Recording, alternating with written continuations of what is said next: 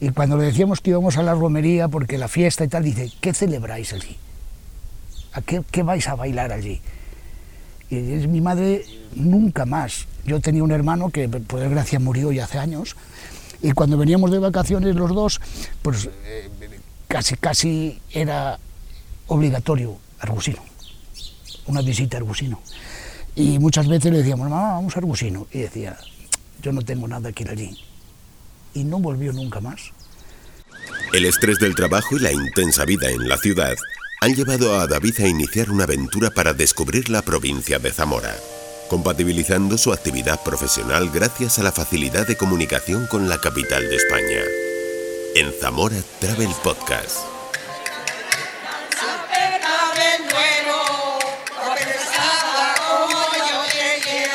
Hoy me encuentro en Villar del Buey. Aquí se celebra el encuentro hispanoluso que promueve la agrupación Duero Douro. 187 entidades públicas que representan a más de 125.000 habitantes de España y Portugal forman parte de esta agrupación europea transfronteriza que trata de promover y fomentar la inversión y el desarrollo de proyectos entre las provincias de Zamora y Salamanca y las zonas de Trasosmontes, Douro y Beira Interior Norte. Artesanos, este, este, asociaciones y entidades oficiales acuden a esta cita. Grupos de folclore y teatro realizan diversas interpretaciones, mientras que los artesanos ofrecen sus productos y muestran cómo se elaboran algunos de ellos. Susana, que viene desde la localidad portuguesa de Freiso da Espada, se prepara para realizar una demostración de cómo se elabora la seda y los junta y él se pega porque tiene este color, amarillo, es una goma propia de los capullos que hace con que el hilo se pegue y luego va tirando de esos. Cuando ese se termina, se queda solo el gusano dentro y luego voy con la escoba, cojo más y lo junto y él se pega y va tirando así hasta que se terminan todos.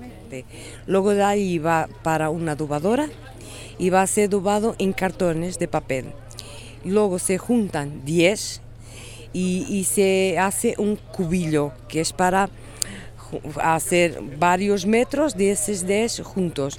Y luego se tiene que trocer, también todo manual, para que se quede con más resistencia. Un trabajoso proceso que se muestra con todo detalle en el Museo de la localidad portuguesa de Freiso da Espada, en torno a la raya. Entre los artesanos también está Mari Carmen, una amiga a la que conocí en la Romería de la Luz. Tal vez la recuerdes. bueno, además de promocionar el trabajo que hacen los artesanos, promocionan todo lo que es la música y todo lo que va detrás, que, traen... Ah, mira, ahora han venido unos que me dijo que eran de Villarreal. Quiero decirte que nada, ya ves dónde queda, ¿eh? Quiero decirte que traen a gente de Viñáis del otro lado, de gente muy lejos. La verdad es que está muy bien, ¿eh? Y aquí de España igual. Vienen hasta coros de la parte de Ferreruela y de muchos sitios. Quiero decirte que es una unión muy para conocerse y para compaginar las distintas bailes y las distintas clases de música está muy bien, ¿eh? también. La artesanía es más diferente, ¿me entiendes? Porque eh, es más parecida, pero luego los bailes y lo demás son, son un poco distintos. Dice la página web del Ayuntamiento de Villar del Buey que has de hacer una parada obligatoria en este municipio si quieres conocer las tradiciones y costumbres de la comarca de Sayago. De su corporación municipal dependen las localidades de Cibanal, Formariz, Fornillos y Pinilla de Fermoselle y Pasariegos.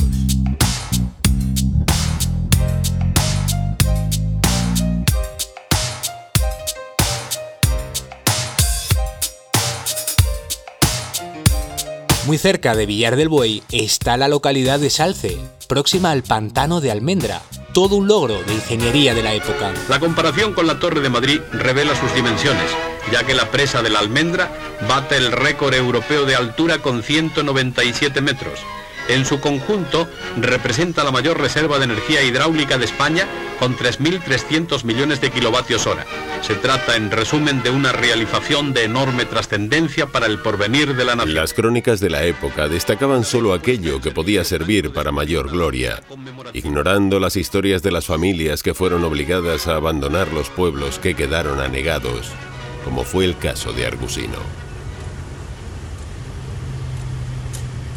Me sorprende que Google Maps señale la ubicación de Argusino en mitad del pantano.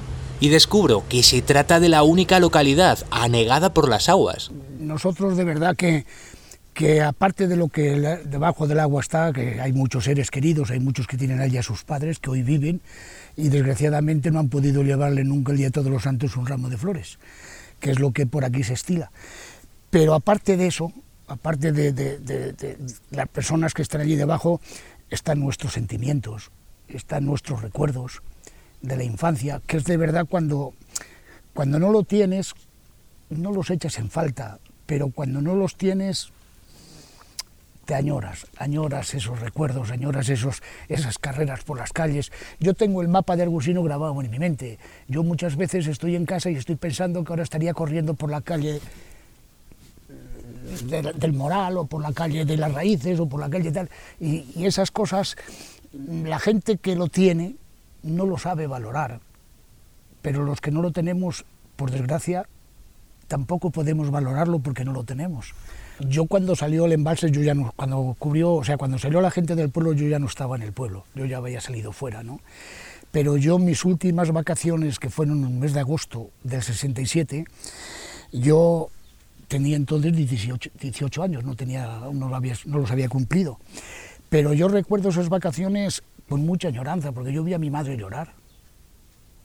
Lloraba con las vecinas, porque ella sabía que a muchas no las volvía a ver más. Vecinas de toda la vida, vecinas de... como eran los vecinos de antes, no de ahora, que ahora igual vives con, convives con alguien en un piso y no lo conoces. Entonces no, entonces los vecinos eran la familia, la familia de verdad eran los más vecinos que había, porque cuando ocurría cualquier cosa era donde tocabas a la puerta del vecino. Y yo pues, me acuerdo de la Moraleja de Argusino, que era vecina nuestra, de Ramona, de mi tía Flora, y, esas yo las vi llorar, y yo decía, coño, ¿por qué llora esta gente? ¿Por qué llora mi madre? Y yo, mi madre era una persona que tenía mucho carácter, era muy, muy arraigada, eh, y yo mi madre decía, ¿por qué lloras, madre? ¿Por qué lloras? Dice, porque igual no las vuelvo a ver más, hijo. Estamos hablando de hace 52 años. No es lo mismo que ahora, que ahora todo el mundo tiene coche, tenemos disponible, pero antes el viaje que había era en burro o en carro, porque en los pueblos no había coches. Hace 52 años en, Argusino... Hoy Argusino permanece vivo.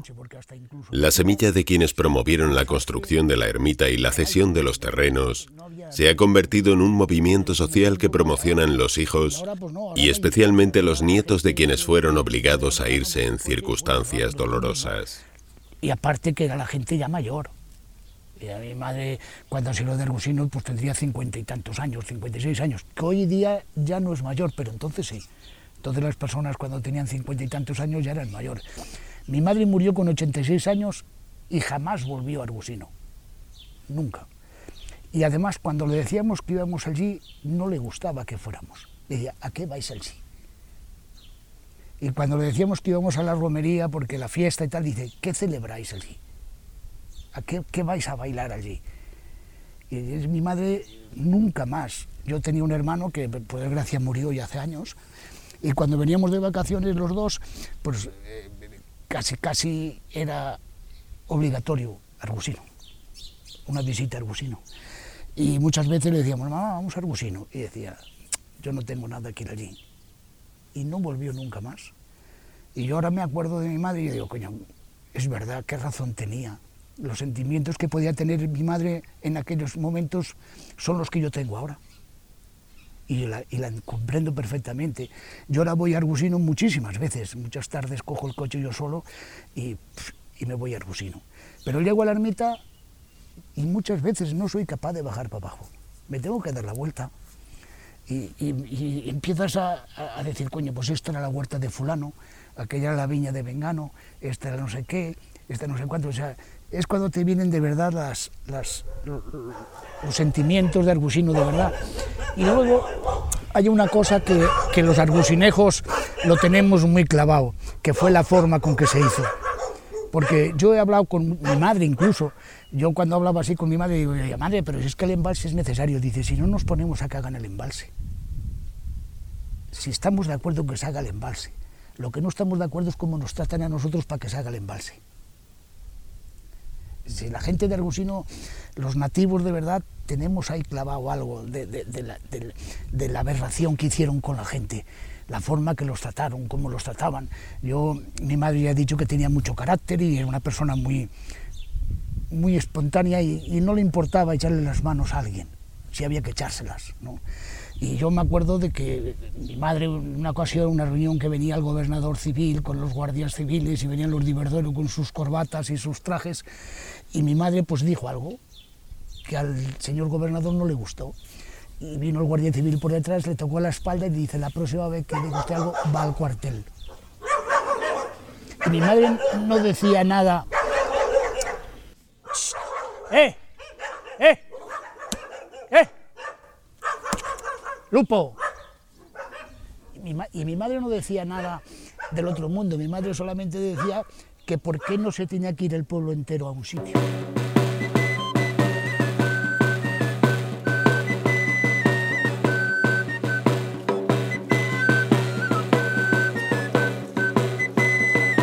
Los vecinos de Argusino y muchos de sus descendientes se reúnen en el mes de mayo en torno a la fiesta de Santa Cruz.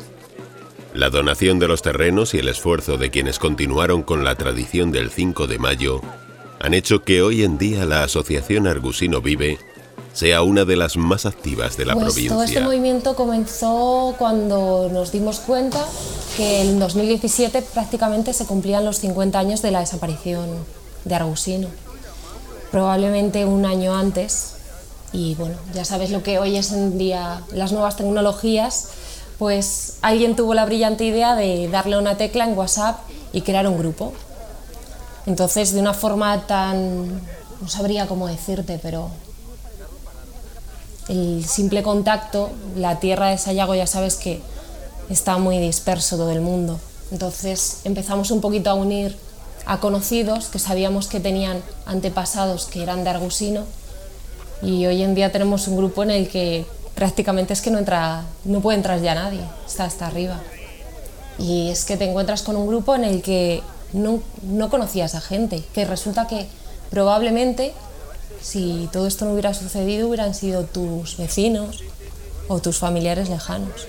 Gente que hoy en día está hasta en Argentina. Estefanía forma parte de la tercera generación de argusinejos, jóvenes que han tomado el testigo y tratan de mantener viva la memoria de quienes corrieron y conocieron las calles del pueblo. Personas que como Pepe se sienten miembros de una misma familia. Me gustaría eh, que vieses, por ejemplo, la reacción de la gente de Argusino cuando se encuentra con gente de Argusino. O sea, yo, por ejemplo, que mi madre vivía en el barrio abajo de Argusino, ¿no? Y había gente en el barrio arriba que a lo mejor, pues yo qué sé, estando en el pueblo, pues, bueno, pues ni la veías. Y si la veías, bueno, pues nada. Y ahora, sin embargo, te encuentras con, con alguien de Argusino, del barrio arriba, y es como si fuese de la familia. Porque nos considera, hoy día los de Argusino todos nos consideramos familia porque no es verdad que dicen que entre las desgracias o las alegrías es cuando se unen las familias. Pues aquí yo creo que por la desgracia de que pasó con nuestro pueblo ha servido para que los dargusinos seamos una familia. Porque en realidad yo muchas veces me sorprendo de ver gente y digo, pues estos en Argusino ni se hablaban. Siempre había rencores, ¿no? Y ahora los ves que se pegan unos abrazos y tú dices, oye, pero ¿y esto a cuenta de qué viene? Y no cabe duda que es, es de eso. Quizás sea la desaparición de los pueblos que habitaron nuestros antepasados lo que muestra la importancia de la memoria. El recuerdo de los que ya no están puede ser la llave del futuro. Soy David, tengo 37 años. Soy de Madrid y trabajo para una multinacional. He decidido desconectar, reencontrarme, me voy a Zamora. Quiero conocer sitios auténticos, espacios naturales, las tradiciones, gente auténtica. Cambio de vida. Cogeré mi bici, la mochila y voy a compartir contigo este diario. Zamora Travel Podcast, una iniciativa del Patronato de Turismo de la Diputación Provincial de Zamora.